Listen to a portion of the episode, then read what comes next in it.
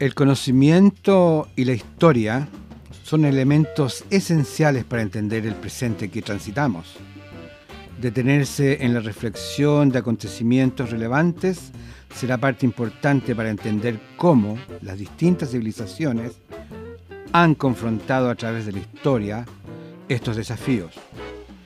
Mi nombre es Marcelo Espinosa y los invito a escuchar la historia de...